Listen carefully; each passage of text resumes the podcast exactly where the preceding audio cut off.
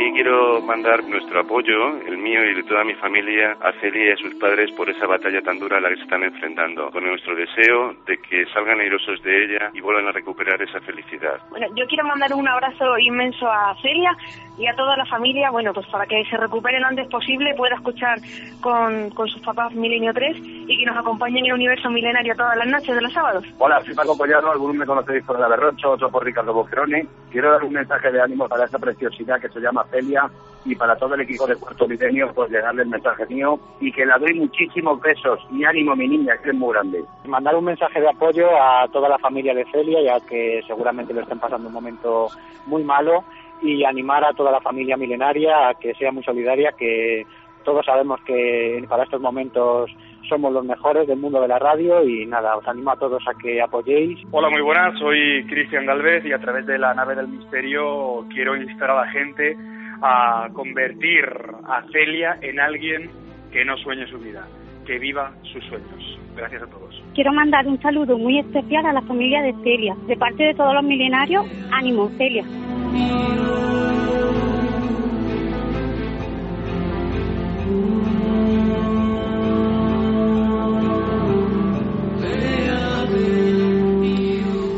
La verdad es que hemos vuelto a, recuperar confianza en el alma humana y la verdad es que en todos nosotros la teníamos. La teníamos porque desde hace mucho tiempo sabemos que sois una comunidad muy especial, nada convencional, los seguidores de Milenio 3 y de Cuarto Milenio, de todo lo que significa ¿no? esta un poco nave milenaria de la curiosidad y de la investigación. Resulta, y lo contaré muy brevemente, porque tenemos muchos contenidos, pero creo que esto es importante, porque sin duda es la imagen de la semana, a mí la que más me ha impactado, ¿no? Eh, hace unos días, hojeando el diario El Mundo en concreto, me encontraba con la historia de una pequeña de nueve meses. La empatía es lógica, es evidente, porque yo tengo una, una hija de un poco más edad ahora mismo. Pero era una foto en la que permanecía entubada, eh, eso sí, siempre jugando o siempre sonriente, pero en una circunstancia que era realmente dramática, porque cuando uno tiene nueve meses, eh, estar en peligro, desde luego, es absolutamente injusto. Eh, y resulta que ese reportaje del mundo en concreto hablaba de una niña, de unos padres que, si no me equivoco, yo no los conozco, se dedican al ámbito de la sanidad y que necesitaban una suma importante de dinero, una suma estratosférica de dinero para salvar. Era una cuestión eh, ya no de solidaridad, como hay tantas, ¿no? Sino una cuestión de poder ayudar a salvar una vida humana, a intentarlo por lo menos. Y de inmediato, observando la mirada de esa niña, la mirada de una niña de nueve meses, eh, la mirada de la naturaleza en pleno nacimiento, pues yo pensé, eh, como director de esta nave, que uno no se puede quedar de brazos cruzados, que había que hacer algo y que había que utilizar el poderosísimo altavoz, sabiendo además que vosotros sois como sois, estáis hechos de la pasta que estáis hechos. Y os confesaré una cosa, mmm, fue tal el impacto de esa mirada, de esa niña, a través de la fotografía en un periódico, que de inmediato hablé con amigos, no solo con los de mi equipo, sino con muchos amigos de los medios, da igual la cadena, da igual el color, da igual la tendencia, da igual la temática, todos se han volcado de la misma forma. Y entonces, eh, una niña que no puede hablar, que tiene nueve meses evidentemente, que tiene una delicadísima operación de corazón, eh, de la que, según me informan, eh, parece que la cosa ha ido bastante bien, que solo se puede practicar en Boston y que incluso el vuelo era un vuelo prácticamente con, con peligro mortal pues eh, ha ido más o menos, ¿no? Ha ido más o menos saliendo. Lo sorprendente, lo alucinante, lo que nos devuelve un poco la luz es comprobar cómo cientos, miles de milenarios, podré decir, se han volcado en esta operación. Eh, muchas veces cuando nos hablan de una persona en concreto, como Celia, con nombre y apellidos, resulta que esa mirada es mucho más difícil de evitar. Uno no puede quedarse en silencio o parado ante esto. Cuando nos hablan de comunidades, por desgracia, que es la misma injusticia quizá, cuando nos hablan de elementos globales, no es el mismo impacto, no es la misma llamada, no es la misma mirada. Eh, y de repente yo he sabido y he sentido muy fuerte cómo los vasos comunicantes de miles de personas se han unido, personas que nunca conocerán a Celia, pero que han querido ayudar. Eh, la familia y algunos amigos habían hecho unas páginas de Facebook. Si queréis cualquier información, la tenéis en la nave del misterio que os vinculará hacia ese Facebook de ayuda a Celia es una niña. Seguramente hay muchas más niñas y más niños que necesitan ayuda. Seguro, estoy convencido, lo sé. Pero a mí me ha impactado esa mirada en este momento concreto y he dicho, tenemos que ser solidarios. Estábamos pensando hace tiempo hacer una acción solidaria, como tantos colegas, tantos amigos, con tantas personas que lo están pasando mal en nuestro país. Pero amigos, esto era salvar una vida humana, contribuir o quedar separado. Por supuesto, Milenio 3 ha hecho su donación, pero lo más asombroso no es eso, sino que ha habido personas, personas concretas y que sé que no les sobra, que directamente han dado su nómina, su sueldo. Claro, uno cuando escucha esto y cuando ve esto y cuando comprueba esto, pues renace en él su fe en el alma humana, a veces tan dañada. Esa persona o esas personas que simplemente viendo la foto de Celia o simplemente fiándose de nosotros han dado su sueldo, yo lo decía, esos son ricos de por vida, pero no porque tengan dinero. Esos son ricos de espíritu para siempre. A esos no les puede hacer daño nada. Eso es gente de otra manera, eso es gente de otro nivel. Y nos gusta mucho que esa gente de ese nivel, que se compromete de esa forma tan directa, en ese arrebato, seáis vosotros, amigos oyentes.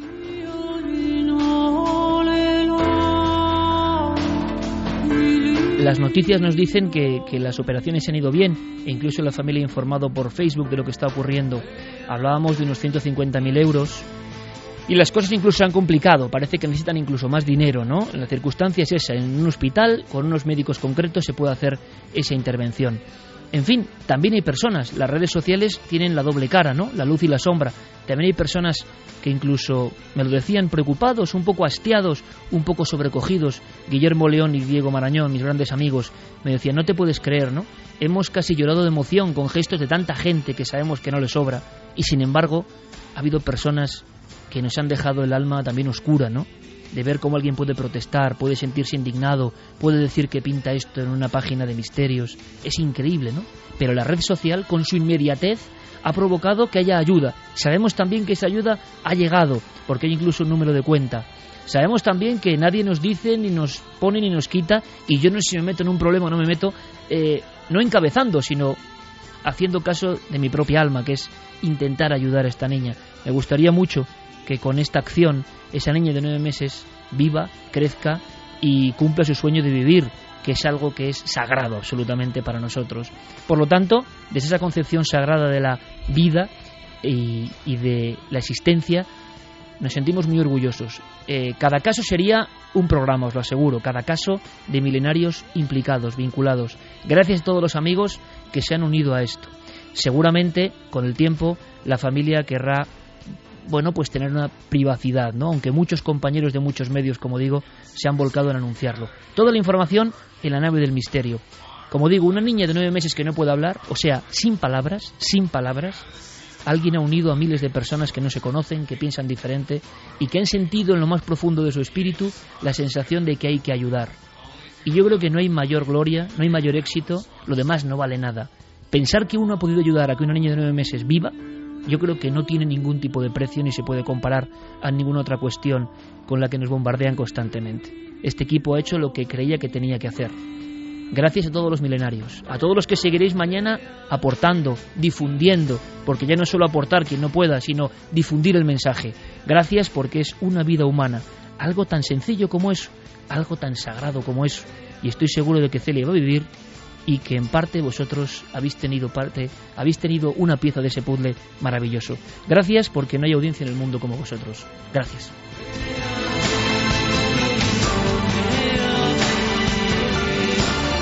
Y para esa niña, esta canción que es muy especial, de Lisa Gerrard, y que habla del lenguaje secreto de los ángeles. Porque creemos, cómo no, en esos ángeles que nos tutelan, en esos ángeles que quizá en lo peor consiguen el milagro. Claro que sí. Mucha suerte, Celia.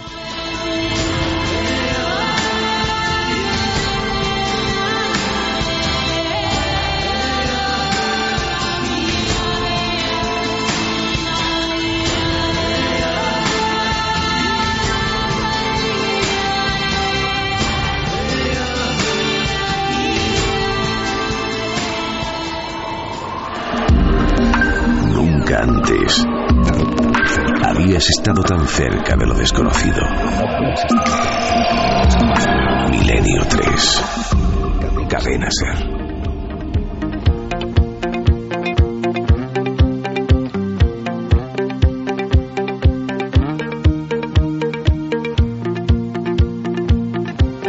Uno y 41 minutos, esto es Milenio 3, comenzamos después de estas palabras, la fotografía de la semana que duda cabe, aún hay esperanza, vasos comunicantes, sin palabras se convierte la acción en algo vivo, no hacen falta instituciones, no hacen falta mediadores, hace falta simplemente el alma de las personas intercomunicándose por algo que merece la pena de verdad, en mitad de tanta mentira y en mitad de tanta tiniebla. Esta es la humanidad real de los milenarios y de mucha gente, y esta es la oportunidad de ayudar. Muchísimas gracias. Además, esta semana yo he tenido la experiencia personal con un familiar de estar en los hospitales y quiero lanzar también mi abrazo. En este caso eran eh, médicos y enfermeros y enfermeras del Gregorio Marañón. En este caso quiero lanzar un abrazo a todos los médicos que salvan vidas. Uno cuando lo dicen que quiere ser, hay muchos que dicen que médico. Yo de pequeño decía que me daba eso mucha cosa, ¿no? Estar a veces viendo el dolor. Yo prefería ser libre, escribir, viajar, curiosear. Pero cuando uno se da cuenta de lo que es salvar una vida, también percibe que es una misión gloriosa, evidentemente. Así que nuestro abrazo para gente tan cariñosa, tan profesional, que se han portado de maravilla, todos los que estáis intentando salvar vidas hasta ahora y que nos escucháis. Gracias.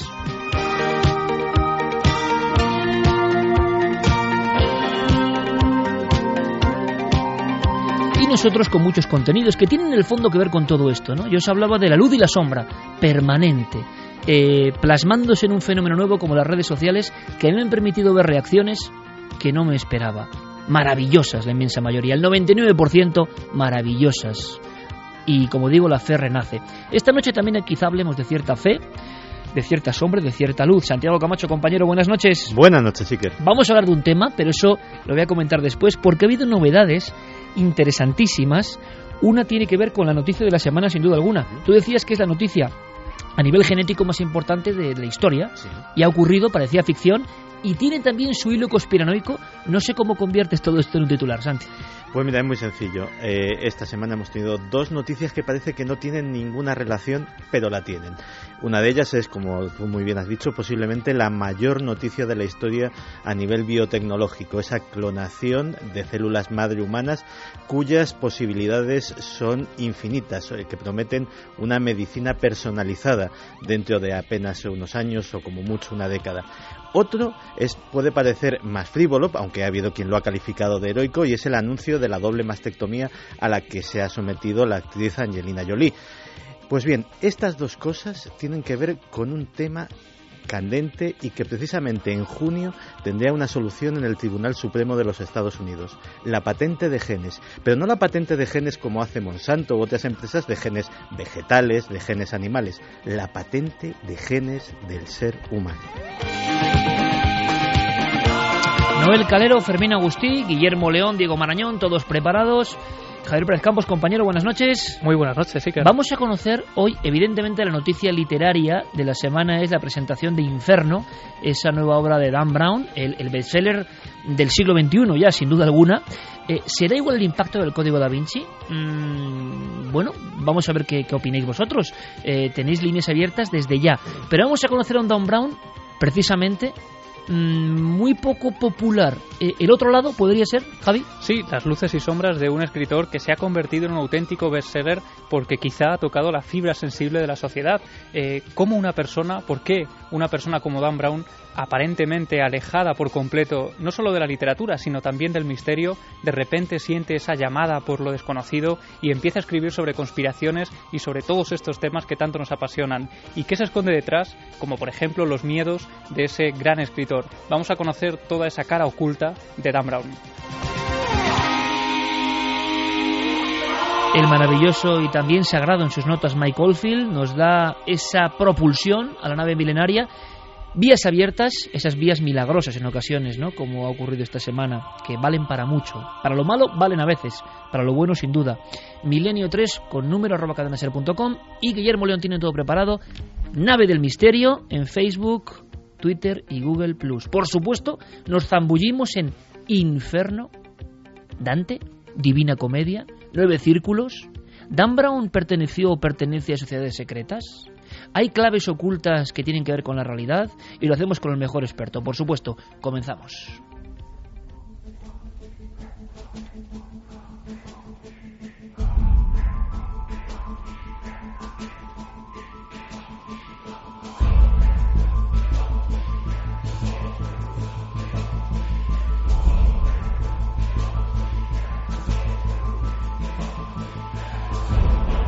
Por si faltaba algo, Fermín Agustín me comunica que tenemos, gracias a Editorial Planeta, tres libros de Inferno.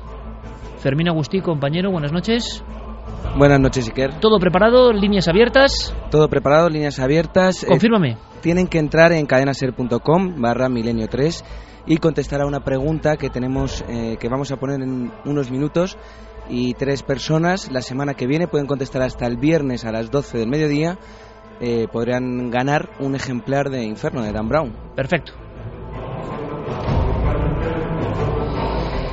Y nos metemos de lleno porque tendréis muchas preguntas. Las iremos recogiendo e iremos disfrutando y aprendiendo. Es una noche de tertulia también, porque claro, hablar de Dan Brown. Hay una persona en España que ha hecho dos libros intentando un poco descifrar los códigos que tienen que ver con otras obras de Dan Brown, ni más ni menos que el Código da Vinci o el símbolo perdido. Hay, yo lo digo, ¿eh? y hay libertad absoluta, ¿eh? para criticar, para decir, para pensar en esta mesa. Y como siempre, de verdad y al toro. Eh, fijaos una anécdota, precisamente con, mi niña, con Alma, que hace poco me sacó un libro de, de, los que yo no sabía ni que tenía en una zona de la biblioteca y era eh, algo que hablaba de el Dan Brown desconocido. Hasta eso se publicó, ¿no? La gente tenía interés. ¿Ha bajado ese interés? Eh, ¿Inferno llegará a ser un fenómeno social como el Código da Vinci? ¿Por qué Dante? Eh, ¿Qué enigmas tiene Dante? Enrique de Vicente, maestro, buenas noches. Muy buenas noches, Iker. Tú has estudiado mucho a Dante. En sí, concreto. sí, he estudiado mucho a Dante y desde luego admiro mucho más profundamente al gran maestro que es Dante que a Dan Brown, que bueno, es un novelista de éxito que ha escarbado y que en este caso me parece que ha escarbado Uh, poquito, y por lo menos ha revelado poquito acerca de, de, todos los infinitos secretos que contiene la obra de Dante y su impronta única en el espíritu individual y colectivo. Es una noche especial y podéis preguntar a Enrique de Vicente, que yo le llamo maestro siempre, porque para mí lo es. Y las personas estarán más de acuerdo, menos de acuerdo. Maestro y arriesgado, además. Eh, que es lo bueno. Así que va a hablar, como siempre, sin pelos en la lengua y podemos eh, debatir en cualquier instante y os vamos a dar información que creo que en ningún lugar vais a poder recibir.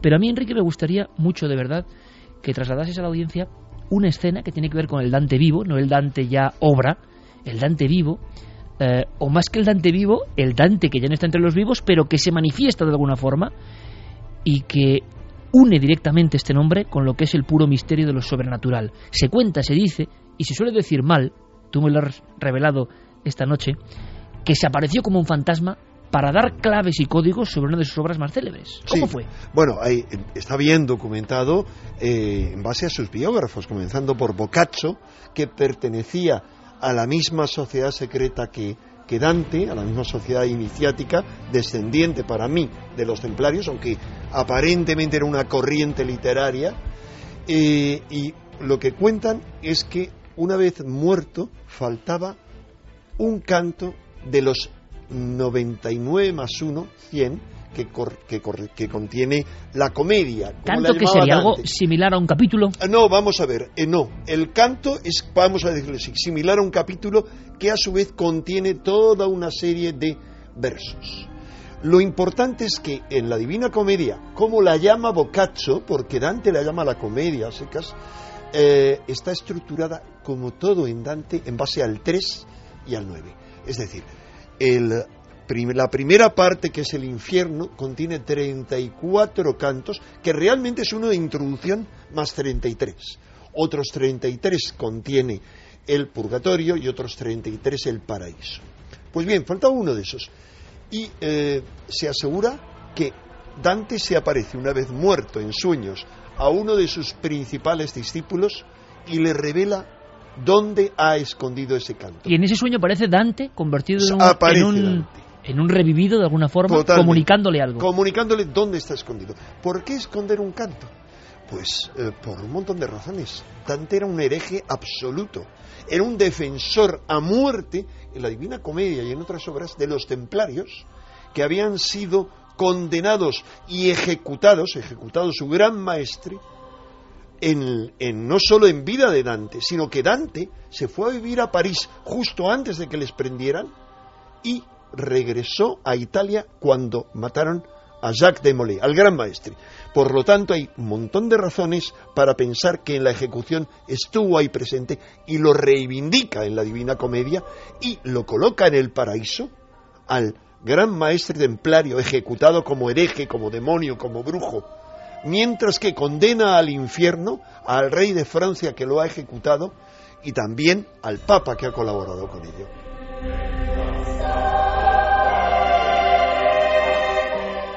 Ahora hablaremos de Dante y de la Divina Comedia. pero, ¿qué pasó con ese sueño? Esta es que me he desviado. La historia es que había razones suficientes para esconderlo. Así que este gran discípulo de Dante se va a casa del hijo mayor y el hijo predilecto de Dante, que era la casa que correspondía a Dante. Se llama Giacomo, es decir, Santiago. Y en colaboración con él buscan en el lugar que le ha indicado Dante, en la pared, y ahí ha hecho un, hay un nicho totalmente oculto donde encuentran ese cántico. Muchas personas que nos oyen, y en todo el mundo, quieren saber, antes de meterse, no meterse en la novela, sino en los misterios de Dante, por qué habrá elegido Florencia Dante esta historia, Inferno, porque ese nombre, ¿se puede contar en titulares? Sí. ¿Quién es Dante? Inferno, Inferno es muy simple. Eh, no, Dante primero, ah, Enrique, si te parece. La figura en sí, como si fuera una ficha, para quien no lo sepa. La figura de Dante es un hombre prodigioso en todos los sentidos, porque es muchas cosas. Al mismo tiempo es un hombre político muy implicado, muy implicado curiosamente en el bando que aparentemente no le correspondería porque la gente que está relacionada con él a un nivel esotérico elige el bando opuesto. Hablamos de plena Edad Media prácticamente, cabalgada en digamos de la baja Edad Media del siglo XIII ya 14, es decir, el paso al 14 es cuando él se marcha a Francia, a París, 1300 y poco, y eh, se enfrentan desde el siglo XIII guelfos contra gibelinos. Los guelfos son los que, para simplificarlo, familias italianas que apoyan al Papa, mientras que los gibelinos son familias que apoyan al emperador. No es un emperador cualquiera, es un gran emperador, Federico II de Hohenstaufen, considerado por el Papa y por otra serie de individuos como el Anticristo, porque es un hombre iniciado, es un hombre que lo consideran casi convertido al Islam, que tiene un harem, que tiene también una corte de alquimistas y que tiene la primera gran corte de poetas que paren todo un estilo literario del que es continuador Dante. Y Dante está en este grupo, digamos. No, Dante curiosamente está en el bando del Papa, que son los gelfos, pero dentro de la corriente más próxima a los gibelinos, que son los gelfos blancos. Eh, ¿Por qué? Uno lo entiende cuando conoce el funcionamiento de las grandes sociedades secretas. Las grandes sociedades secretas, estoy simplificando mucho, eh, siempre siguen los que mantienen el conocimiento antiguo y toda una serie de tradiciones y de secretos y los quieren mantener, hacen siempre la misma estrategia. Se dividen en tres bandos. El bando mayoritario defiende su causa a muerte. Hay otro bando que emigra cuando son perseguidos, como le ocurre a Dante que tiene que abandonar Florencia, etcétera, y hay una tercera parte que se mezclan con el enemigo, digamos, simulando ser del enemigo para que sobreviva su conocimiento y su causa. Pues bien, este es Dante, pero al mismo tiempo de ser un político que ocupa altos cargos en Florencia y en otros lugares, que tiene una vida de noble viajero, que es como se llama los grandes iniciados que viajan de un lado a otro para eh, irse educando, iniciando y para transmitir sus conocimientos y hacer las ligazones entre los diferentes grupos secretos. Además de eso, es el gran padre de la literatura italiana. ¿Por qué? Porque mientras que hasta ese momento todas las obras se escriben en latín, que solo muy pocos conocen, él, de repente, su Divina Comedia, como otras obras, la escribe en el italiano de la época, que no es exactamente el nuestro.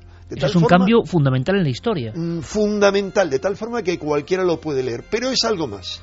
La Divina Comedia y Dante, como todos los grandes escritores que hoy en día veneramos, son no solo grandes iniciados, y podríamos analizar cualquier obra que me dijeras, cualquier gran obra, como el Quijote o como la Biblia, el Corán, O sea, grandes obras que han cambiado, como decías tú, el alma humana, eh, todas son iniciadas. Todas son tienen un mensaje iniciático y están escritas por iniciados. Pero es más, es que a partir de Dante, Dante inaugura un estilo y es que grandes corrientes iniciáticas comienzan a gestar los grandes idiomas que hoy hablamos. Es decir, Dante gesta el idioma italiano como Shakespeare y toda la corte de escritores que rodean a él y a Francis Bacon crean el inglés moderno, el inglés pasa de tener en aquella época 3.000 palabras a multiplicarse por cinco, casi por seis, después de Shakespeare y de todos los escritores que le rodeaban.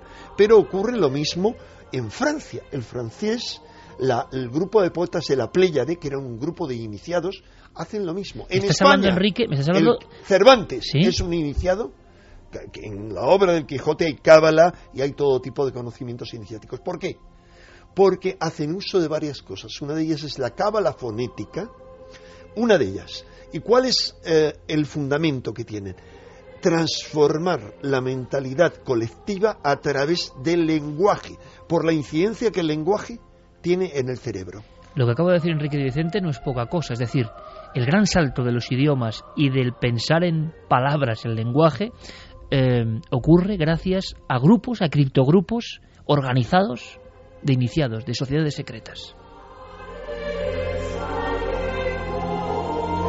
1 y 57 sabemos que Dan Brown, que será otra de las partes importantes de esta noche, es como un salto ¿no? entre la antigüedad, lo esotérico profundo quizá, y lo que se convierte sin duda en éxito mundial.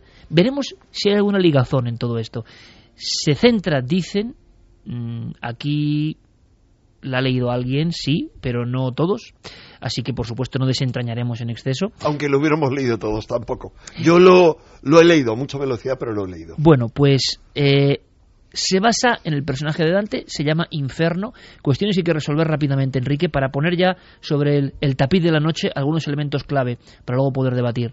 Eh, Divina Comedia, el infierno sería una de las partes de esa Divina Comedia. Y que se llama así en italiano. Simplemente el italiano es inferno. O sea, es infierno. Pero, pero mira, es que Enrique es tremendo. Me trae un libro que pone Dante, Templare e Alquimista. No, pero bueno, ahí te digo, existen tan solo en italiano más de 100 libros sobre el esoterismo Cruz en la Divina Comedia, y Dante escribe de magia y otros ah, Cuéntame como si fuese, como ahora está acostumbrado nuestro público también, ¿no? A recibir los impactos. Sencillamente, por favor, Enrique, ¿qué es la Divina Comedia? La Divina Comedia es aparentemente un recorrido del propio Dante con un eh, guía que se encuentra, dice, en el medio de su vida, empieza así, el, primer Que decían que él creía que la mitad de la vida en 35 años, más o menos. Sí, en el medio de su vida, en una selva oscura, no, es en la confusión que entra en la selva de la vida, en la confusión que hay en la, en la llamada mediana edad, comienza un camino en el que desciende al infierno, luego pasa por el purgatorio y asciende al paraíso. ¿Qué es eso? Eso es la obra, el viaje del héroe, le llamaban los antiguos. Es la obra de transformación, de transmutación del hombre. Es una obra alquímica, aunque lo es también una obra Rosacruz, una obra templaria, una obra sufí, una obra cabalística, pero es sobre todo la transformación. Y está claro por miles de cosas que aparecen en la Divina Comedia y en otras obras. Es más, Dante deja muy claro que en la Divina Comedia, como en todas sus obras, hay un sentido oculto debajo de las palabras. Si me permites, hay una hay algo en el infierno, infierno, el capítulo 9, versículo 63 y tiene mucha importancia, 6 y 3 9 y 9. Dice, "Oh vosotros que tenéis la mente sana, admirad la doctrina que se esconde bajo el velo de estos versos enigmáticos." Pero luego en el convivio, que es otra obra de Dante, capítulo 2, versículo 1, es decir, el 3, dice de nuevo, los escritos pueden ser entendidos sobre todo en cuatro sentidos. Habla de tres sentidos y dice, el cuarto sentido se llama anagógico, es decir, suprasensorial, el que está más allá de los sentidos, y es aquel que se tiene cuando se explica desde el punto de vista espiritual un escrito, el cual, por las cosas significadas, representa cosas sublimes de la gloria eterna. Él siempre, hay cuatro niveles de lectura. Eso es lo que expresa. Entonces, ¿qué es la Divina Comedia? Es la obra de transformación, de transmutación. Todos los, grandes genios actuales de la psicología profunda, los jungianos y otros, también la psicosíntesis, reconocen que es una obra de transformación, la obra que, a la que todos los individuos deberíamos pasar para transformar nuestra sombra en luz.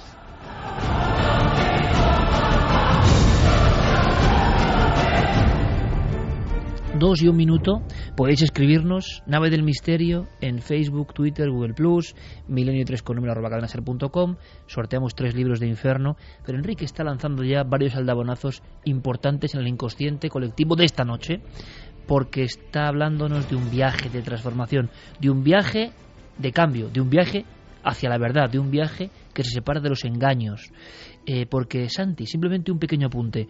Tú que has estudiado también tanta alquimia y simplemente para seguir escuchando a Enrique y seguir escuchando material apasionante, muchas personas, brevísimo, tienen la idea de la alquimia como algo físico, persecutores de alguna forma de una piedra que convertía a otras en oro, y parece que todas las obras alquímicas donde encontraríamos este mundo simbólico de la Divina Comedia, eh, lo que hablaban era de convertir el oro del oro espiritual, ¿no? En la transformación del ser humano realmente, de la sombra a la luz, ¿no? Claro, la, eh, mucha gente se ha eh, llevado, por, digamos, por la idea material de la alquimia, de transmutar los metales. No nos extraña porque todo el mundo seguía por lo material, ¿no? Efectivamente, pero cuando uno se adentra en el mundo de los tratados alquímicos, lo que descubre es que tan importante como la gran obra que sucede dentro del crisol, con las mezclas de materiales, con esa piedra filosofal que al final tiene la capacidad de transmutar los metales, tiene que ser paralela y eso, eh, fíjate, incluso dentro del mundo de la física actual tendría mucho que decir, tiene que ser paralela con la gran obra que se opera dentro del espíritu del propio alquimista. Es decir, de hecho, si no se transforma el alquimista es imposible que se transforme también lo que opera en el crisol. Básicamente es un reflejo del el mundo de lo inerte con el mundo de lo espiritual. Y de hecho, eh, incluso eh, el propio trabajo en laboratorio para los alquimistas, tremendamente pesado, agotador, eh, estando vigilantes de tiempos, temperaturas, etcétera, etcétera, obraba también como una forma de meditación. Y al final, en la mente del alquimista pasaban cosas, cosas que tenían un reflejo en el crisol, y eso precisamente es lo más importante del mensaje de la alquimia. Pues de alguna forma ahora nos sentimos dentro de esos viejos laboratorios donde variaban los elementos y variaba el alma humana, que es lo más importante. Ha dicho Enrique de Vicente que la Divina Comedia, que de alguna forma ha servido también, yo no sé hasta qué punto de argumento o no, para la aventura de Dan Brown. Es un libro iniciático, un libro eh, sagrado, yo creo, en su sentido más profundo, un libro transformador. Un libro transformador. Eh, convertir la sombra humana en luz. Hace poco, Enrique... Con cuidado, cuidado, es muy interesante porque antes lo he dicho, porque así lo sentía, pero es curioso. Eh, recordaréis todos, porque el primer capítulo del libro de Dan Brown, y con esto no estoy desvelándose nada sobre el contenido, pero solo curiosamente, comienza, habla, dice, yo soy la sombra. Recordáis que dice, hay una figura que dice yo soy la sombra. Comienza así. Enrique, hace poco, con nuestro común amigo Fernando Sánchez Aragó, hablábamos de plutonías, de viajes de iniciados, también lo hicimos aquí en Merino 3, que tenían que vérselas con, de alguna forma, la sombra, el infierno, el viaje al Hades. El viaje iniciático significaba ir a lo más profundo y visal de uno mismo, de la realidad, para transformarse, para salir reforzado, para convertirse en luz. ¿Me quieres decir que esa, ese viaje de la Divina Comedia, en el fondo, es, yo no sé si una guía o son unas claves esparcidas para lograr eso? Es, es una guía. Eh, pues tanto Santiago como cualquiera que haya leído de alquimia conoce ese acrónimo vitriol, que es visita el interior de la tierra, rectifica. Bueno, no, no me voy a liar. Eso es lo que hace Dante. Se introduce en una cueva y visita el interior de la cueva, de la tierra. Viaja al centro de la tierra donde está el demonio ha instalado en el centro de la tierra. ¿Qué ve Dante en su, en su visión de los infiernos? Mucha, ve muchas cosas, va pasando por toda una serie de círculos, pero en mi anticipo a decir que hay muchas claves alquímicas, pero en síntesis. La, la, fase del infierno corresponde a una de las tres fases de la gran obra alquímica, que es el negredo, la obra al negro, la oscuridad, la fase negra, la fase oscura, la noche oscura del alma, que diría Santa Teresa de Jesús. Mientras que el paraíso es el albedo, es la fase blanca o la obra al blanco.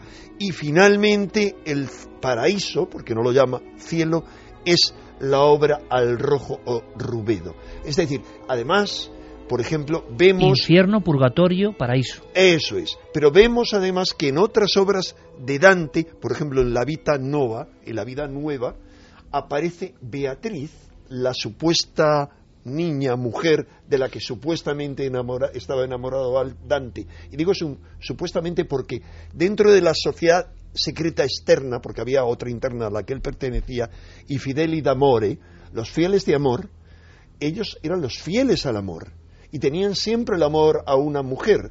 Boccaccio lo mismo, cada uno tenía su mujer, pero esa mujer era una representación de su propia alma.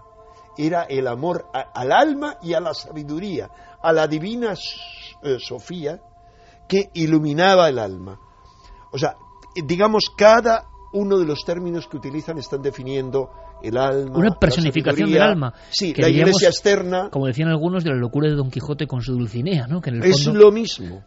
Es lo mismo. Lo que pasa es que ella es otra fase diferente. Pero bueno, ellos veían eh, la condensación de lo mejor de su alma. Me estás hablando de... de cuidado, su alma iluminada, es decir, la Sofía. Me estás hablando de un tiempo donde las sociedades secretas son fundamentales, que mueven el mundo, me estás comentando, que hacen que la información llegue a todo el mundo y que no queden unos cenáculos. Y hay elementos concretos eh, para saber si Dante perteneció hasta el fin de sus días, si fue perseguido, si realmente logró su cometido.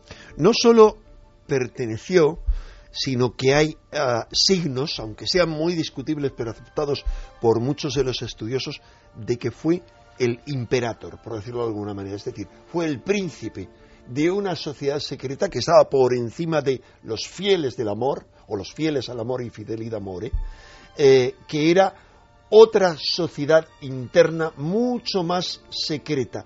Y se sabe, entre otras cosas, por un medallón que se encontró, está en un museo de Viena, que es la imagen de Dante con una serie de letras, que eh, esas letras hacen alusión directa y clara a cuál era su categoría, que era, eh, hermano, no recuerdo en este momento cuáles eran las, las palabras exactamente, pero viene a decir, estoy tratando de, de encontrarlo por aquí, pero dice que es hermano templario. ¿Por qué? Porque se considera él se sabía que era eh, terciario franciscano, es decir, dentro de la orden franciscana, que era una orden también herética dentro de la iglesia, pero incorporada dentro de la misma iglesia, eh, era una orden civil, digamos, los civiles podían ser franciscanos, pero al mismo tiempo se dice que fue un continuador de los templarios, que el contenido secreto de los templarios, la misión secreta espiritual, fue continuada por él y por eso estuvo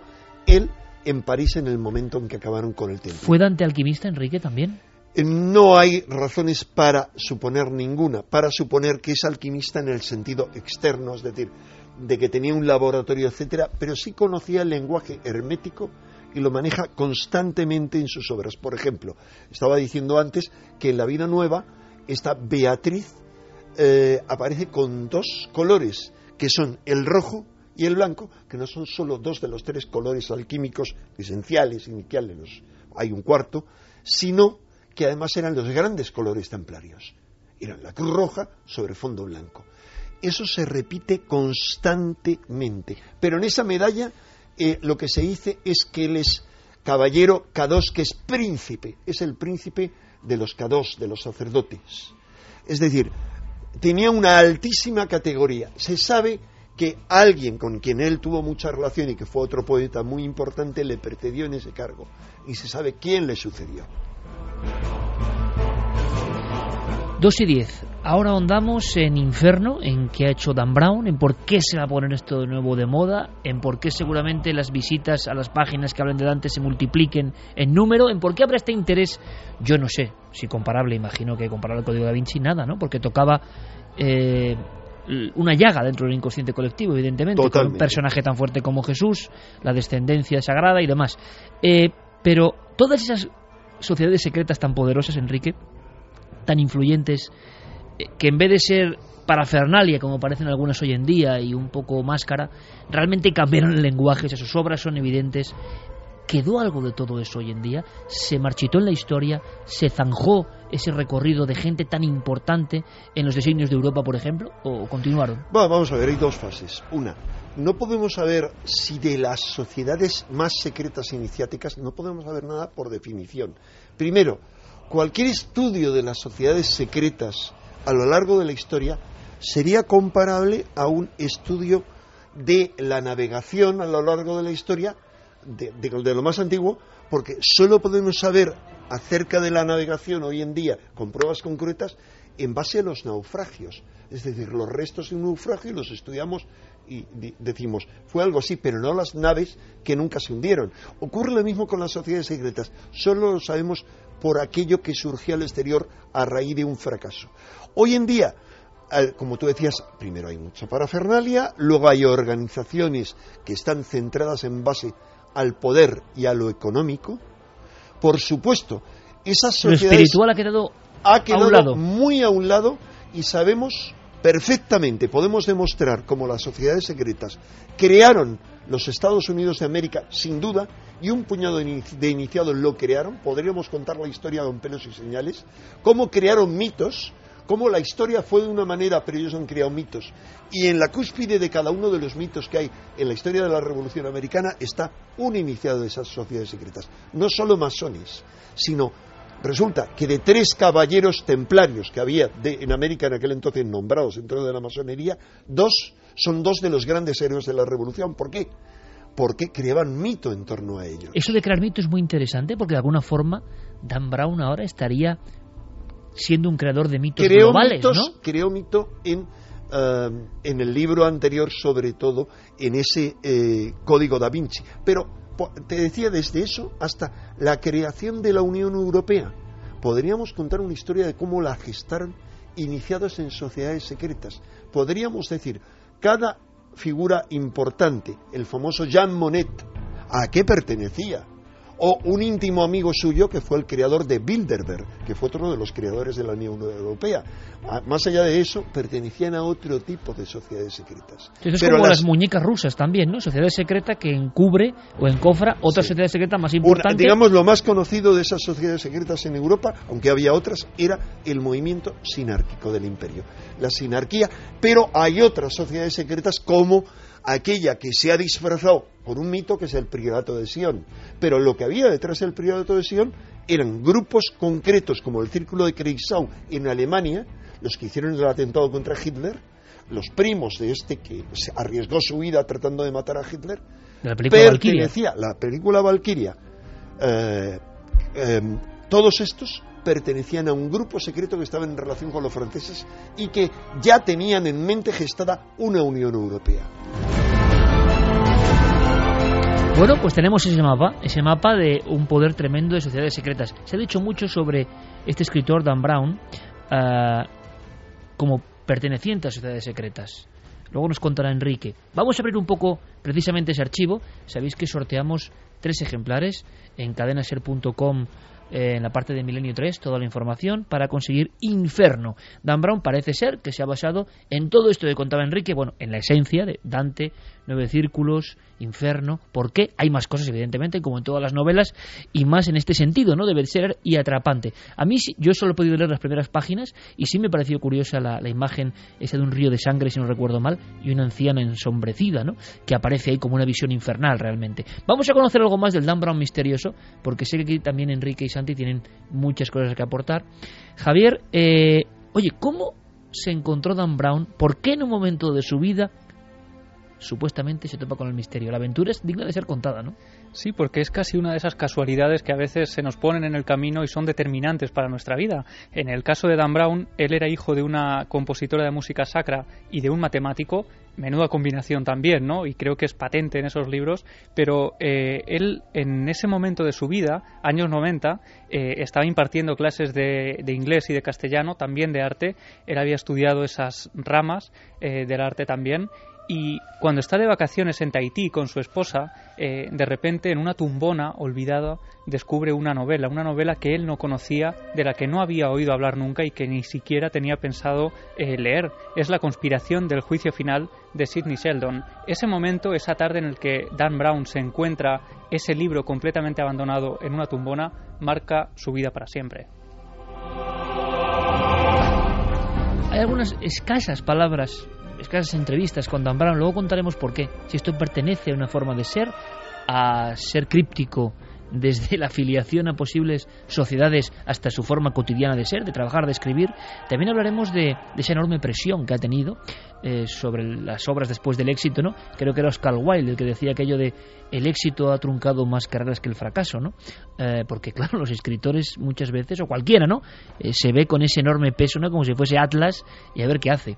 Eh, vamos a escuchar a Dan Brown porque parece que los códigos secretos y demás estuvieron presentes, ya nos contará Enrique por supuesto, que sabe mucho de él, eh, desde el inicio de su vida. Me encantan los acertijos. Mi padre es un gran hombre de códigos. Es un autor de bestseller de libros de matemáticas. Jugaba con códigos y símbolos en casa para encontrar tesoros. Creo que es divertido. Uh, Yo lanzaré una pregunta a las 2 y 17 y ahora escucharemos a Fermín. ¿Tendrá el éxito similar Dan Brown al que consiguió en el Código da Vinci o esto es ya imposible? Y brevemente os lanzo la, cuestión, Santi. Hombre, el Código da Vinci fue un aldabonazo y fue un fenómeno de masas. Dan Brown está consagrado como un gran autor de bestsellers, pero desde luego ninguna de sus intentonas posteriores ha conseguido ese nivel y es muy poco probable que, que esta lo Que nadie lo, lo supere, ¿no? Porque ya no era cuestión de un libro, ¿no, Enrique? Es mucho más. Pero vamos, yo tras haber leído la novela, desde luego no, no, no va a provocar el terremoto, ni mucho menos que provocó el código da Vinci en el inconsciente colectivo. Y es más, el, quizá el interés que va a despertar es por otros temas muy distintos a los que podemos suponer. Pero siempre a un nivel inferior, por supuesto, aquella vorágine que todos vivimos. Nada que ver porque aquello fue un impacto sobre el inconsciente colectivo porque de alguna manera porque se le ocurrieron a él o porque alguien se le sugirió, tocó toda una serie de arquetipos del inconsciente colectivo, muy simple. Él toca el gran arquetipo, uno de los dos grandes arquetipos. Se resumen los dos grandes arquetipos en el cáliz y la espada, como él dice en aquel libro. ¿El cáliz qué es? Es lo masculino, el pene. Eh, digamos, el cáliz qué es? Es el vientre femenino. Y él se centra en el cáliz y, habla de una búsqueda del grial, es una novela iniciática en la que un caballero y una dama que representan las dos partes que hay en cada ser humano, es decir, el caballero es más femenino, es más ánima y la mm, dama es más masculina, es policía, criptógrafa, etcétera. Hay eh, animus anima y hay una mezcla y se van transformando a lo largo de la novela de la búsqueda. Es una quet, es una búsqueda de caballería siempre la búsqueda es la búsqueda del grial. Y buscan el grial, de hecho, aunque luego encuentren que el grial es otra cosa. Pero además reaparece qué? El culto al principio femenino, a la parte femenina de la divinidad, a la diosa. Aparece también, eh, eh, digamos, el vientre femenino y su personificación dentro del cristianismo, que es María Magdalena. ¿Cómo qué? Como la parte real de la iglesia primitiva femenina, porque no hay que, no hay que olvidar que en el siglo II se hablaba, los, digamos, ortodoxos, hablan de los herejes que seguían la iglesia de María Magdalena, es decir, existía en el siglo II, pero además era la parte femenina, la reprimida, la rechazada y, la, y la herética. Enrique, es decir, que Dan Brown hizo un cóctel eh, digamos, muy junguiano de ir a arquetipos o símbolos que de alguna forma conectan con lo más profundo de toda la humanidad y entonces, claro, se encontró con esa respuesta. Ahora, yo digo, ¿eh? Fácil no debe ser. Muchas veces se escucha a otros escritores decir, bueno, bueno, fácil llegar a todo el mundo de esa forma, fácil no puede ser, porque lo podían haber hecho 37.800 antes de él, ¿no? Vamos a hacer una cosa en este momento concreto. Y yo creo que puede ser muy interesante. Fermín, vamos con una primera tanda de preguntas o de cuestiones o de comentarios, lo que quieran los oyentes, simplemente para hagamos eso, ¿no? Un sondeo del inconsciente colectivo del programa, del inconsciente del programa en este caso, ¿no? ¿Qué nos dice? ¿Qué nos dicta? Pues mira, mucha gente dice que no conocía a Dante y hoy agradecen la intervención de Enrique de Vicente, ya que dicen que están aprendiendo muchísimo sobre él. Daniel Brun dice, me alegra que toques este tema y soy un fanático de la obra y figura de Dante. El mejor regalo que me hicieron fue una edición del 68 de la Divina Comedia con ilustraciones de William Blake.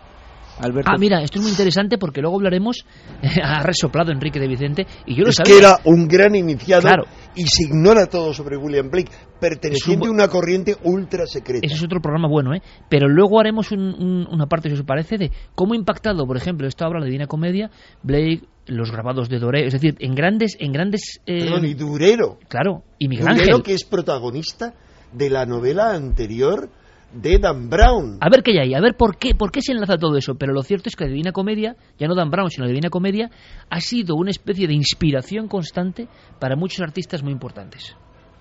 Alberto Cerezuela dice, este otoño visité Florencia y me fascinó. Por supuesto, no dudé en acudir a la tumba de Dante. Tuvo una vida bastante misteriosa. Ernesto Cabello, ojalá algún día volvamos al pasado y podamos resolver todos los misterios que nos persiguen desde el principio de los tiempos de la humanidad. Ana Herrero, me encantaría haber vivido en esa época de sociedades secretas alquimistas. Pero una época dura también, ¿eh? Habría que vernos en esa época acostumbrados al confort de hoy en día. Mayanín, vaya cátedra del maestro Enrique de Vicente, no sabía mucho de Dante, vaya historia que me había perdido, gracias. Ada Cuervo, estuve en la casa de Dante en Florencia el verano pasado, a pesar de estar restaurada, esa casa imponía mucho respeto. Eduardo Ontiveros dice la Divina Comedia es la mejor obra que se ha hecho. Es un viaje espiritual desde el comienzo hasta el final. Lo dejamos ahí, Fermín. Luego seguimos. Por cierto, que tú no sé si has ido a visitar al dios Neptuno o qué, pero tienes la voz tomada, ¿eh?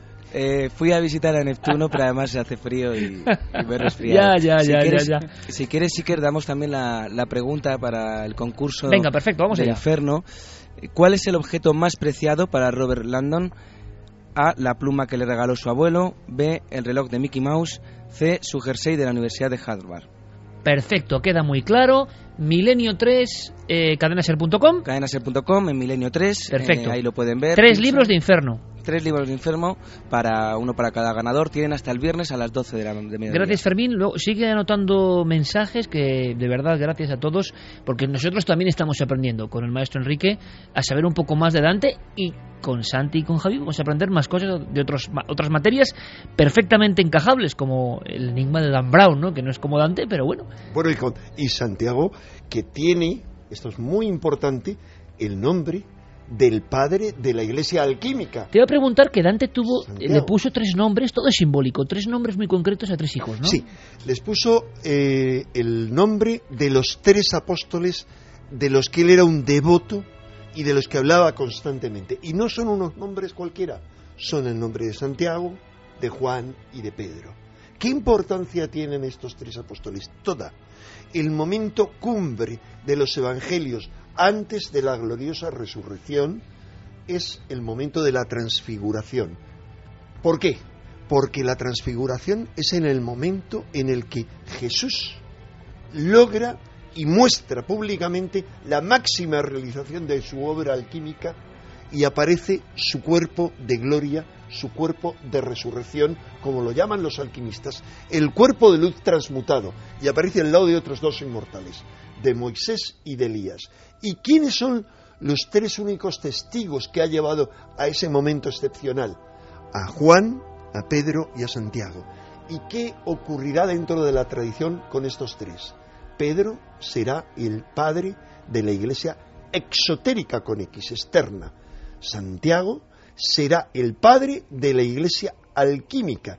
Por eso el segundo lugar de peregrinación dentro de la cristiandad es Santiago de Compostela. Y Juan no tendrá centro de peregrinación porque es el padre de la iglesia esotérica de la corriente juanita, que es no de Juan el evangelista, sino también el bautista, que son las dos caras de Jano, y también los dos extremos, digamos, del año solar, y que está permea todo. Está tanto en la obra de Dante como los templarios veneraban a San Juan, los masones también, los cátaros también, toda corriente secreta.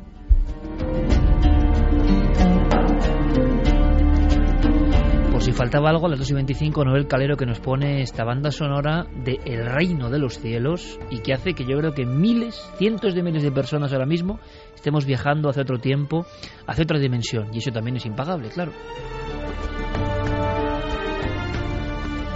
Se produce pues la alquimia ¿eh? radiofónica en este caso del sonido. Sigamos viajando en el tiempo, de Dante y sus códigos a la actualidad de Dan Brown. Eh, vamos a escuchar directamente a Dan Brown porque esto es curioso y seguro que os hace eh, rescatar algunos conceptos interesantes para nuestra audiencia. Habla de...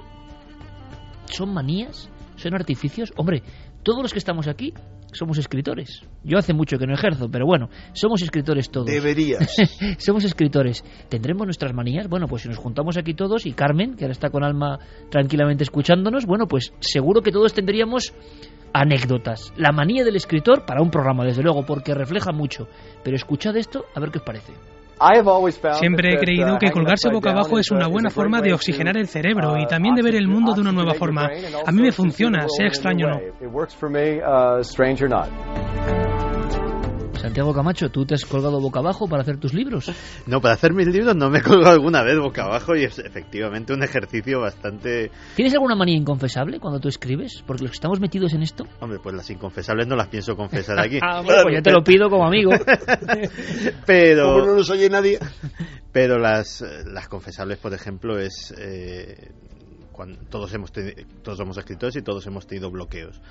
Eh, los bloqueos eh, yo me los eh, yo me los suelo quitar básicamente con larguísimas sesiones de tocar la guitarra que mm, quizás que no es algo que te evade completamente. Y luego eh, sí que tengo una manía que también creo que es, que es muy común. Eh, evidentemente, primero escribes un texto. Yo no suelo retocarlo eh, por lo menos hasta una semana después. O sea, no suelo releerlo hasta una semana después. Ah, interesante. Sí, porque digamos que es lo que tardo en, ah. en desapegarme de él. En dejar de ser el que eres en ese momento y ser otro. Exactamente. Y es entonces ya cuando hago las correcciones y cuando ya es, estructuro la versión definitiva. Enrique, una, brevemente, por favor. No, no, tengo, ¿No tienes? No, tengo, no, no, no que yo la haya reconocido, porque realmente no me tomó el tiempo como para ser escritor. He hecho obras de ensayo y digo, tendría que tomarme mucha tranquilidad. Oye, el ensayo no escribir, Enrique. Me, acabas de tirar toda la obra de un plomazo. No, perdona, toda la obra no, disculpa. Tú tienes una novela maravillosa que es Camposanto. Poco iniciática y también, ¿eh? Y muy iniciática, El Bosco y tanta y Felipe II y el Escorial y deberías no no no eso es falso. Cualquiera que la haya leído ahí reconocerá el espíritu de un Dostoyevsky de un Tolstoy realmente. Y eh, bueno pero la cuestión es que yo digo cuando puedo desconectarme y no estar pendiente de tanta cosa cotidiana porque creo que el escribir ficción para mí mmm, requiere una concentración y no andar pendiente de teléfonos, de mails y de cosas también. por el estilo. Pero para escribir, ¿Sí? para mí, es importante, para mí, es olvidarme, desconectarme totalmente de Internet, para mí es muy importante. Ahora, no es una manía, es una necesidad, al igual que lo que dice Dan Brown, no es ninguna manía. Yo me he colgado en esas máquinas, no, y te digo, no tengo una en casa, por un problema de espacio, ocupan mucho espacio, son maravillosos. Sí. No solo te descontracturan toda la columna vertebral al colgarte boca abajo, sino que además te irrigan el cerebro. Es decir, es más que saludable, es infinitamente más saludable mira, tomamos nota. que cualquier otra cosa. Yo la única que tengo, y con el calero aquí, es la única que tengo es que yo siempre tengo que escribir con poca luz y con esto, claro. O sea, con música iniciática, ¿no? Rodeando cada proceso creativo. Es una manía. ¿Tú tienes alguna, Javier? Hasta ahora pocas. Eh, desconectar del mundo también, desde luego. Las tendrás. Por suerte no he tenido esos bloqueos de escritor que han dado lugar también en ocasiones a maravillosas aventuras, que también tiene un programa, bloqueos de escritor, que han dado lugar sí, señor. a historias sorprendentes. Sobre todo, Javier, porque hablando de Dan Brown en concreto, se ha hablado mucho de la presión. Los, los comentaba que incluso, no me recuerdo ahora si es eh, Ediciones B o hizo un pequeño libro sobre el lado oculto Sí. de Dan Brown. Ediciones B, no, era, era una biografía de Dan Brown autorizada para el Como no el, el, otro. El hombre que está detrás del código da Vinci, algo así Sí, era. algo así. Bueno, el asunto es que él, claro, tuvo que ser un impacto en su vida. Ser un autor de una novela que tenía un recorrido como las otras, de muy pocos miles de ejemplares, convertirse en un fenómeno social como no ha habido otro seguramente en el mundo en el siglo XXI, y habría que ver cuánto es ese nivel, ¿no? Eh, y claro, nace la leyenda del Dan Brown aislado, cerrado, solo, por ejemplo, investigando sobre Dante, poniendo Florencia como marco de su nueva obra Inferno. ¿Qué sabemos de ese Dan Brown que nos puede interesar a la audiencia, eh, Javier? De ese Dan Brown de puertas adentro. Es un personaje tan enigmático y luego, por supuesto, a Enrique le preguntaremos si Dan Brown, ni más ni menos, puede estar también siendo correa de transmisión de ciertas ideas, Santiago también, eh, o puede formar parte de una sociedad secreta. ¿Qué hay de marketing? ¿Qué de verdad?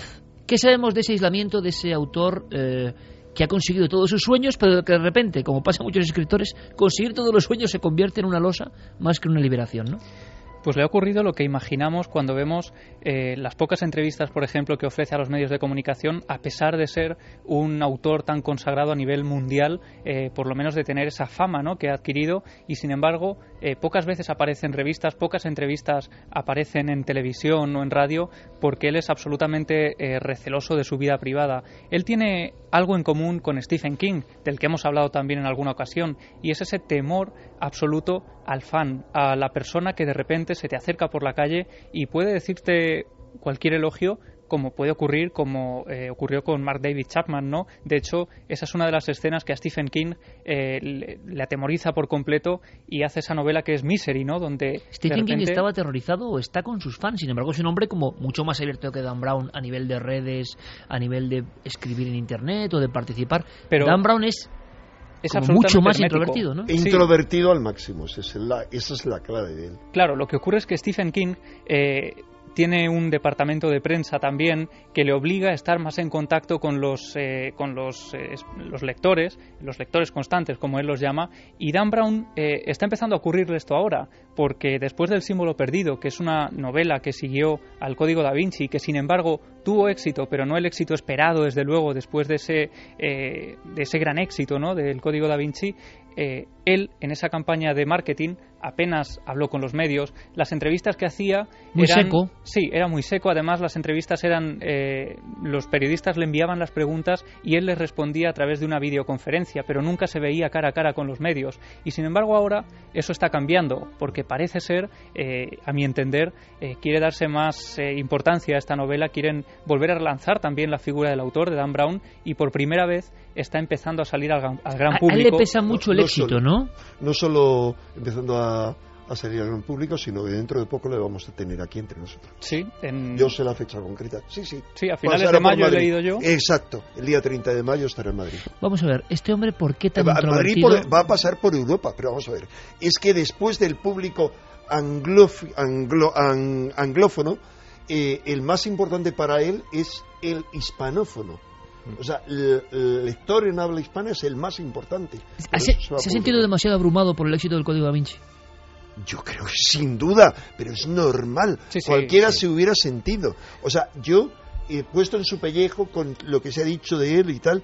Mmm, seguramente o me habría deprimido, o me habría dado un ataque de ansiedad, no sé qué, pero es para porque fue un ataque feroz, tanto con justificación, con pequeños detalles, que habrían perdonado a cualquiera que no hubiera tenido claro, el éxito pero el éxito él. no se perdona. Perdona, 81 millones de ejemplares vendidos. 81 millones 81 de ejemplares. millones de ejemplares vendidos. La novela contemporánea más vendida de la historia. Claro, es que no hay, o sea, no solo hay comparación. en línea, solo después de grandes obras como la Biblia, es decir, claro. uno de los 10 libros más vendidos del de la mundo. Historia, claro, de la historia. Ahora estamos hablando de si ese hombre qué influencia ha tenido en los tiempos modernos. Pero perdón, aprovecharon toda una serie de elementos, no muchos, cuatro escritores concretos en los que se mezclaba la envidia y el odio hacia él, hicieron una campaña a muerte contra él.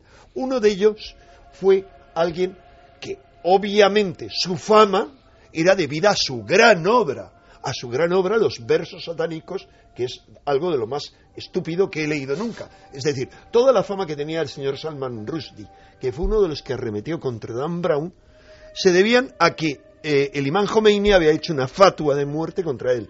Habían ofrecido una recompensa a quien se cargara este individuo. Y este se permite decir que él hace mala literatura que ni siquiera es literatura. Y así lo mismo otros menos conocidos. Muchos, muchos, en España también. Pero, sí, pero, pero, a ver, dime a alguien, perdón, tú o cualquiera, alguien realmente de nombre fuera del Salman Rushdie que, haya, que le haya atacado. Hombre, en España casi todos los escritores que preguntaban por Claudio Da Vinci hablaban con desprecio. ¿no? no, pero por desconocimiento. Mira, yo te digo que en un programa de grandes intelectuales en el que tuve el honor de ser invitado por nuestro amigo Fernández Sánchez Dragó, en su programa, ahí él invitó a las dos grandes, a dos de las tres grandes figuras, porque faltaba otro, eh, que son expertos en el campo que tocaba Dan Brown. digamos, dos directores de la Biblioteca Nacional. Pero sí, sí, pero Dos directores de la Biblioteca Nacional. Y me dieron la razón en lo que yo defendía, él había tirado al cubo de la basura la novela y lo rescató en cuanto a que era una obra con valores excepcionales. Pero eh, el común de los escritores que se consideran del ámbito literario, vamos a decirlo así, no sé cómo, no sé cómo del mundillo, esto, sí, pues despreciaban realmente, Perdona, perdona, ¿Y cuántas críticas no te habrán hecho a ti la gente por tener el éxito imperdonable que has tenido en la radio o en la televisión? ¿Te hablas de mí? Sí, Sotobochi. Ah, bueno, pero eso ya Bien, es... No, ¿por qué? Porque cualquiera que tiene un éxito como de esa manera. ¿Y de dónde ha salido esto? El día que haga, el día que haga Enrique yo un programa sobre eso, que no sé si habrá es pero el día, el día, que haga yo un programa sobre eso, las personas se van a sorprender mucho. Había que escuchar lo que decían los contemporáneos de Cervantes del Quijote, cuidado. Por supuesto. Claro, claro. Te quiero decir. Que siempre el éxito ha sido no Perdona, y de Julio Verne.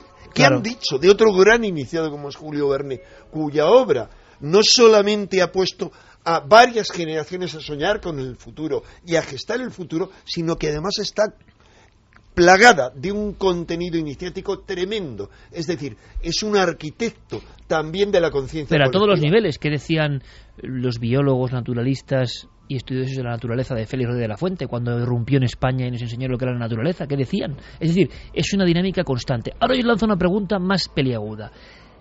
Perfecto. Lo que ha dado Enrique son datos que a mí por lo menos me sobrecogen, porque hemos escuchado datos, hombre, sabemos del fenómeno caballo de Troya a nivel nuestro. Por ejemplo, tremendo, es otro, es otro, ¿Cuántas gran caso. envidias sí, claro, se claro, han cernido en claro, torno claro, evidentemente, a JJ Benítez? evidentemente. ¿Por qué de JJ Benítez, que ha sido un bestseller indiscutible en castellano, no se ha publicado una sola crítica en ninguna de las revistas literarias de los de los boletines literarios de los Increíble.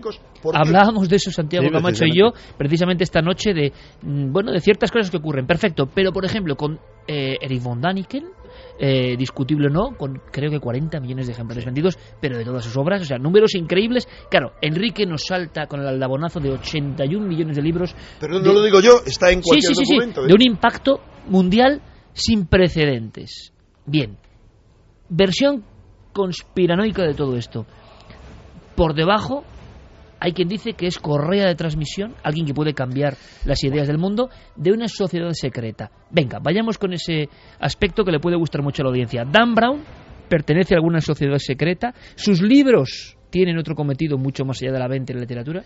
Pues evidentemente si pertenece, no lo sabemos porque para eso sería secreta, pero sí que desde luego desde determinados círculos en Estados Unidos se le ha eh, acusado de dos cosas, de ser muy anticatólico y de ser muy promasónico cosas eh, que además no creo que, que, las oculte, digámoslo así. Evidentemente, eh, los villanos de, sus novelas el Opus Dei, un, eh, un, pretendiente a papa, etcétera, etcétera, eh, están muy vinculados al catolicismo.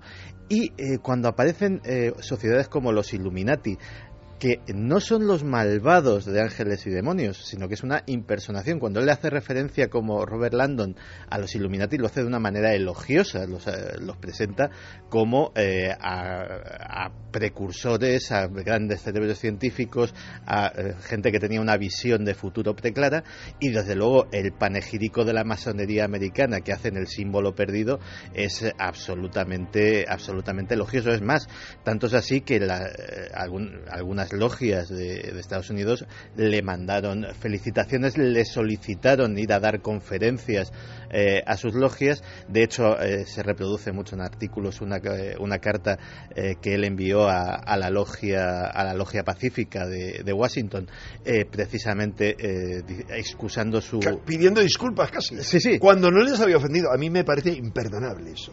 O sea, que trate a unos, porque vamos a ver, la Iglesia Católica y todas las ramas de la cristiandad tienen cosas que criticar infinitas, como infinitamente larga su historia. Pero es que la masonería no tendrá, las masonerías, que son muchas, no tendrán cosas que criticar. Y otra vez más, en esta novela, al final vuelve a pegarle un palo soterrado, un tanto soterrado a la Iglesia. ¿Por qué? Critica dos cosas. Una, digamos, la fuerza que ha utilizado, y en eso creo que tiene razón, del pecado, lo que es el pecado, la amenaza del infierno, y sobre todo toda la campaña que han llevado los papas contra el control de natalidad, porque eso es un caballo de batalla fundamental dentro de la novela, la superpoblación. ¿Y qué hay detrás, de Enrique, por tanto?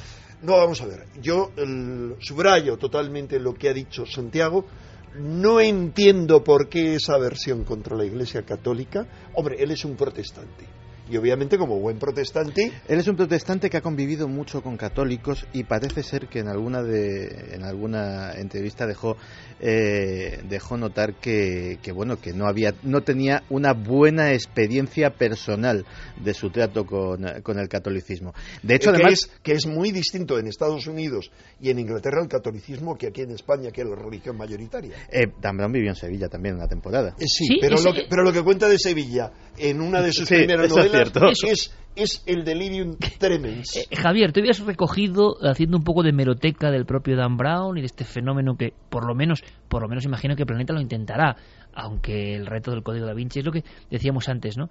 Dice, ha vendido 82 millones de ejemplares, ¿qué quieres vender en el siguiente? O sea, es que vendes tres y vas a decir qué fracaso, ¿no? Vender tres es impresionante, o vender 10, no lo sé, pero eh, la, la última barrera y luego Ahora comentaremos una cosa de Sevilla y de una logia que algunos acusan, gran logia del Pacífico, ahora me cuentas, pero estos libros tienen un impacto enorme.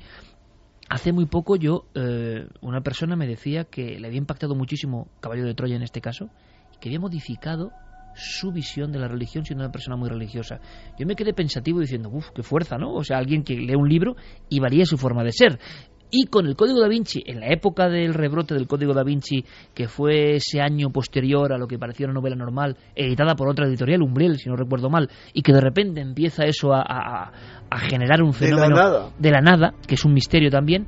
Yo me acuerdo de una persona, además, que con casi conexión familiar, que me decía, pero muy hundido, que le había provocado una enorme tristeza enterarse de cosas que él no conocía y que le había resquebrajado un poco su fe. Tú, tú dices, hombre, pues o la fe no era muy firme o si lo era, ¿qué poder tiene este libro, no? ¿Qué decía Dan Brown de Sevilla que fue tan polémico hace unos años? Bueno, él en, la, en el libro La fortaleza digital eh, el escenario era Sevilla, ¿no? Y dibujaba... ¿Dónde había estado realmente? Sí, él había estado allí y dibujaba una Sevilla como muy sucia, eh, llena de delincuencia, de prostitución, de tráfico de drogas. Hasta tal punto fue el impacto de esa descripción de Sevilla que en la novela que se publicó en España, en La Fortaleza Digital, una de las primeras páginas casi tiene que pedir perdón y decirle a los sevillanos y a los españoles que, bueno, que esto es una novela, que en las novelas eh, hay que fantasear un poco y que él respeta Sevilla porque ha vivido y ha estudiado allí. Gran logia del Pacífico se dice. Nos podemos, nos podemos en cualquier caso conformar porque en el Código da Vinci se monta un viaje absolutamente alucinante en el norte de España, un viaje absolutamente imposible o de repente demuestra, y yo sabéis que he sido un gran defensor de Dan Brown, digo he sido, eh, monta toda una historia, parece que conoce muy bien el Louvre, pero desconoce totalmente las proporciones y el tamaño que tiene la Virgen de la Roca. Cuidado, dentro de los escritores norteamericanos no es de las peores. Yo recuerdo algunas de Tom Clancy eh, que tienen que ver eh, con, eh, con, terroristas vascos y que prefieren estar en una cárcel turca que en una española, básicamente por lo malas que son las cárceles españolas. Pero son, pero son novelas, ¿no? Realmente también uno puede fantasear hasta con los datos reales, ¿no? En ese caso. El problema es que Dan Brown, como puso en las obras de Robert Landon, esta obra se basa en hechos auténticos, eso es lo que le ha criticado mucha gente. Seguramente ahora, en la siguiente remesa de mensajes, que estoy convencido de que va a ser muy interesante porque ha salido reflote el código da Vinci. ¿Gran Logia del Pacífico? Sí, algunos de estos conspiranoicos, muy amigos de Santi Camacho, hablan de que Dan Brown efectivamente podría pertenecer a esa Gran Logia del Pacífico por varias razones. una de ellas es que esta Gran Logia está muy cerca de Massachusetts. Eh, Dan Brown estudió allí. A 500 metros de, donde estudiaba. claro, y la logia, esta logia, en ocasiones dicen que recluta a estudiantes de esa universidad.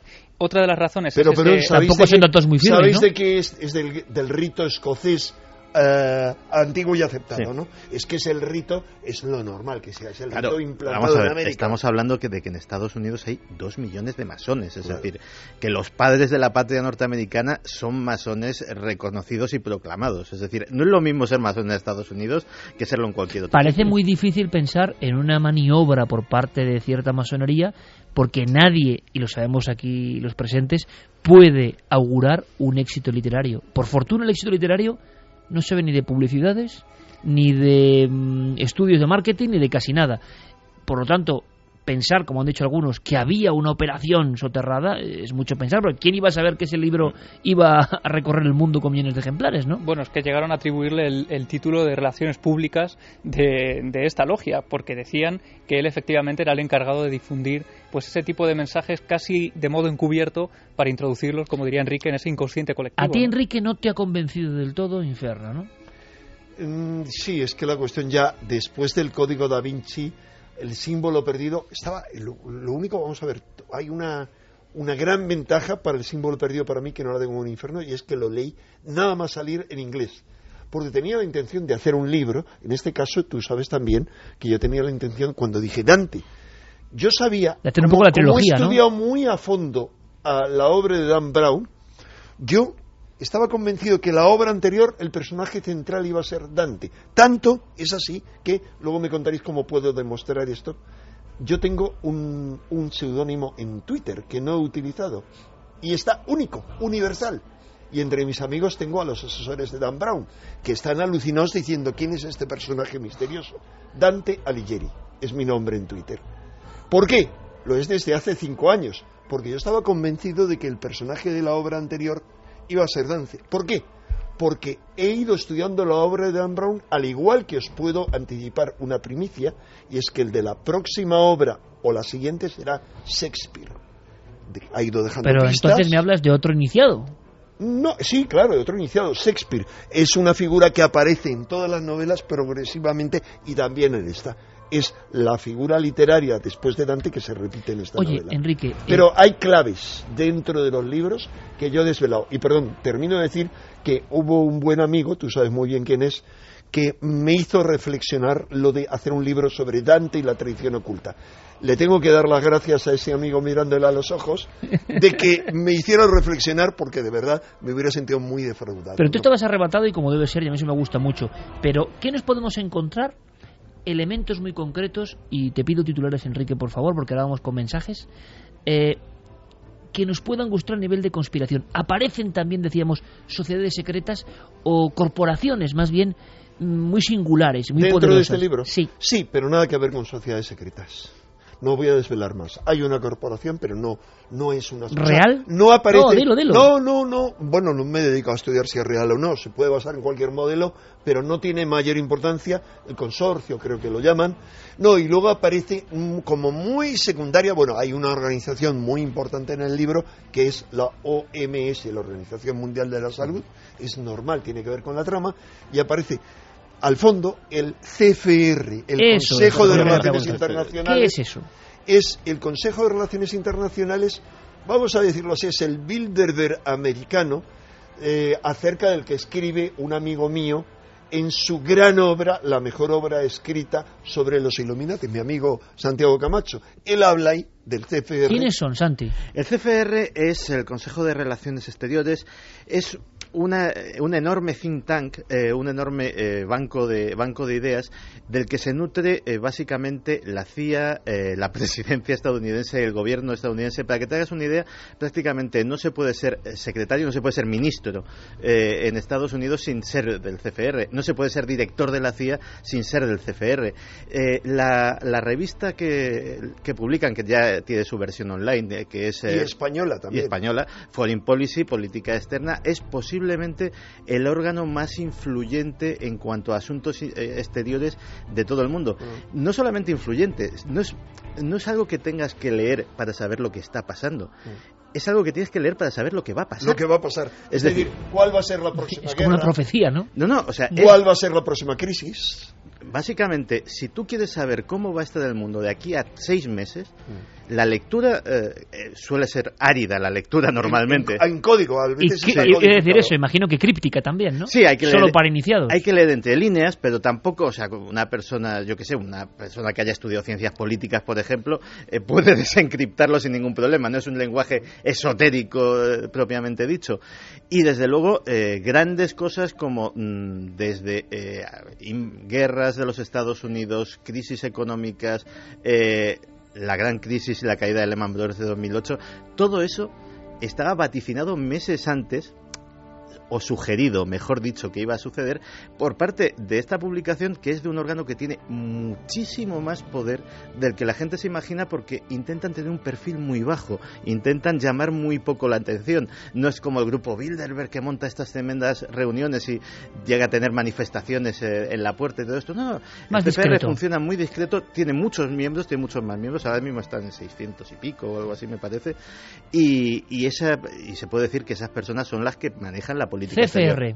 Bueno, pues será otro de los elementos que seguro se pone de moda, no sé hasta qué nivel, a partir de los próximos días. toca poco. Pero seguro que las personas quieren buscar. Vamos a hacer una cosa. Hemos consultado a Javier Sierra, eh, que al contrario que Dan Brown, él se recorre todos los lugares y acude a todos los sitios. Más, pelea... más quisiera realmente Dan Brown que hacer lo que hace Javier. Peleando cada libro, ¿eh? Bueno, pues él nos ha hablado de misterio es el primer documento sobre Javier Sierra hablando de misterio de Dan Brown, de alguna forma, que nos puede interesar, nos puede dar claves y ahora enseguida, con todos vuestros mensajes, continuamos. Es evidente que Dan Brown eh, ha sido durante muchos años eh, lector y seguidor de muchos de los grandes temas de misterio que son comunes a, quienes escuchan este programa.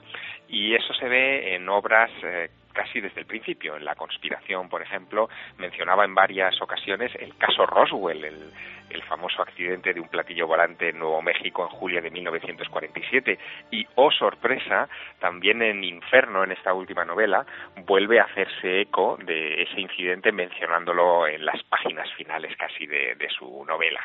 Es decir, que es alguien muy cercano a este tipo de cuestiones que no duda en mencionar eh, bibliografía eh, vinculada a misterios en sus novelas y creo que eso lo hace, en fin, particularmente interesante para nosotros. 2 y 52 es un viaje a la historia, a la conspiración, a la literatura. Os invitamos esta noche a, reflexionar con nosotros y escuchamos, por supuesto, Fermín, vuestras preguntas. JS Planas dice, me gustaría preguntarle a Enrique de Vicente si hay alguna relación entre Infierno de Dan Brown y el Club Dumas de Arturo Pérez Reverte. No, la síntesis es que no. También quien conoce muy bien la obra de Pérez Reverte es Santiago Camacho. Lo que más que sea que conocer a Pérez Reverte personalmente, pero, sí lo he leído en profundidad y no. Luis Eduardo González dice, Dante también había protagonizado su fenómeno extraño personal, al menos según refirió a su amigo Giovanni Boccaccio, narra Boccaccio que ya fallecido Dante, uno de los hijos de este, reveló que su padre se le apareció en un sueño para decirle que los trece cantos finales de la Divina Comedia, cuyo paradedo hasta entonces ignoraba, se hallaban ocultos en una alacena de su casa. Lo que ha contado Enrique, Fermín. Historia o leyenda. No, lo ha contado Enrique, historia pura y dura, ¿no? Pero no era su hijo, sino eh, no, no, pero es que lo ha dicho claramente. Sí, sí, sí, efectivamente, no era su hijo.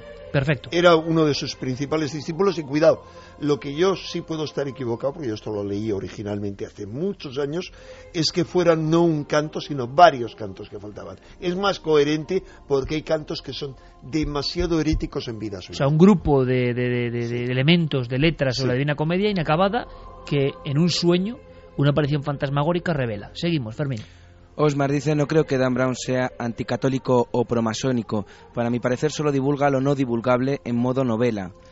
¿Qué te parece esto? Totalmente de acuerdo. Sí, sí, sí. O sea, vamos a ver. Yo me mostró antes un poquito crítico, porque hay que ver la cara y la cruz, al igual que he defendido siempre que Dan Brown ha hecho mucho por la lectura, por el conocimiento, por la fascinación por el conocimiento con el Código da Vinci. Lamento que en otras obras no haya hecho tanto cuando podría haber hecho muchísimo. Eh, quizá porque yo creo que quiere nadar y guardar la ropa. Qué interesante es eso, Enrique. No quiere mojarse en exceso en el mundo es del que misterio. se ha mojado mucho, es que ha salido muy mal. Es que tardó tantos años en hacer el símbolo perdido porque yo creo que no se atrevía. Que es que realmente lo habían apaleado. Es el bloqueo ese de alguna Pero forma porque también. lo habían apaleado realmente. O sea, es- no había sido linchado públicamente porque no había salido. Si no lo habrían Yo lo que alucino es que alguien que ha vendido tantos millones de ejemplares, esa, esa, ¿por qué ser tan accesible o tan vulnerable a las críticas vengan de donde vengan? No Fíjate acabo de es, algo, todo. es algo muy humano, es algo que nos pasa a cualquiera. Y más cuando te expones y vas contracorriente, es tu caso y es mi caso, cuando vas contracorriente, cuan- en mi caso, yo muchas veces por decisión voy contracorriente y voy contra el sistema. Porque el sistema hay que romperlo, si no, no se evoluciona, hay que salir del cascarón. Te sacuden por todas partes. Sí, pero y que, es pero bueno que que, tú, te sacudan. pero lo, lo- lo- lo malo en este aspecto, Enrique, es que tú varías eso, Santi, o cualquiera, tu, tu forma de ser, tu ímpetu, tu energía por las críticas Claro, ajenas, pero depende ¿no? de cómo seas. Fíjate que eh, la gente que conoce a, a Dan Brown dice que es uno de esos autores que su, su personaje principal, Robert Landon, es casi un alter ego de él mismo. Y si analizamos a Robert Landon vemos que es un personaje tímido, muy introvertido, emocionalmente muy vulnerable.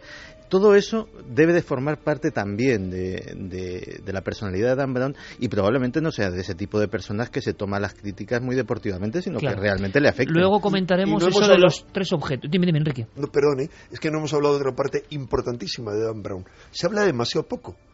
Y es quién está detrás de Dan Brown. Blight, su mujer. Su mujer es una obra, un- es clave en todo esto. Si realmente hay alguien que es experta en muchos temas que toca, Es la mujer. Es su mujer, sí.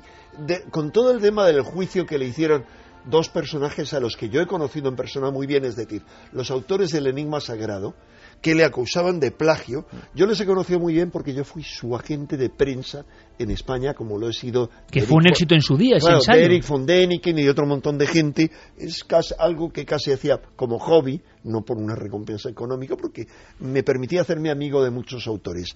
Y cometieron el grave error, dos de los tres, otro que es el mayor Henry Lincoln, que es un hombre mucho más sabio, muy mayor ahora en este momento, no quiso meterse en ese berenjenal. Sí, fue terrible, contra Dan Brown. pero el juicio fue terrible. Le costó la muerte a uno de ellos. Uno de ellos, para mí, acabó enfermando de cáncer y murió al poco de, de, de- de Esto, sí que es tremendo, Enrique. Yo no sé si hasta, no sé si que- querrán los oyentes o no, pero me parece un tema apasionante que no sé si podríamos extendernos porque es el libro del enigma sagrado, el libro que en su día también provoca un, un impacto brutal con el tema de la descendencia sagrada y demás, y ese ensayo que nos hace conocer René Chateau, la historia del que da origen al código da Vinci, cuando por envidias, por lo que sea, atacan a Dan Brown, dices tú que le cuesta la vida en el juicio a uno de ellos. Eh, sí, pero bueno, también hay que decir que hay otro libro en el que se ha basado mucho, incluido del que ha sacado el propio título de su novela, que es La revelación de los templarios, porque tiene un capítulo que se titula El código secreto de Dante.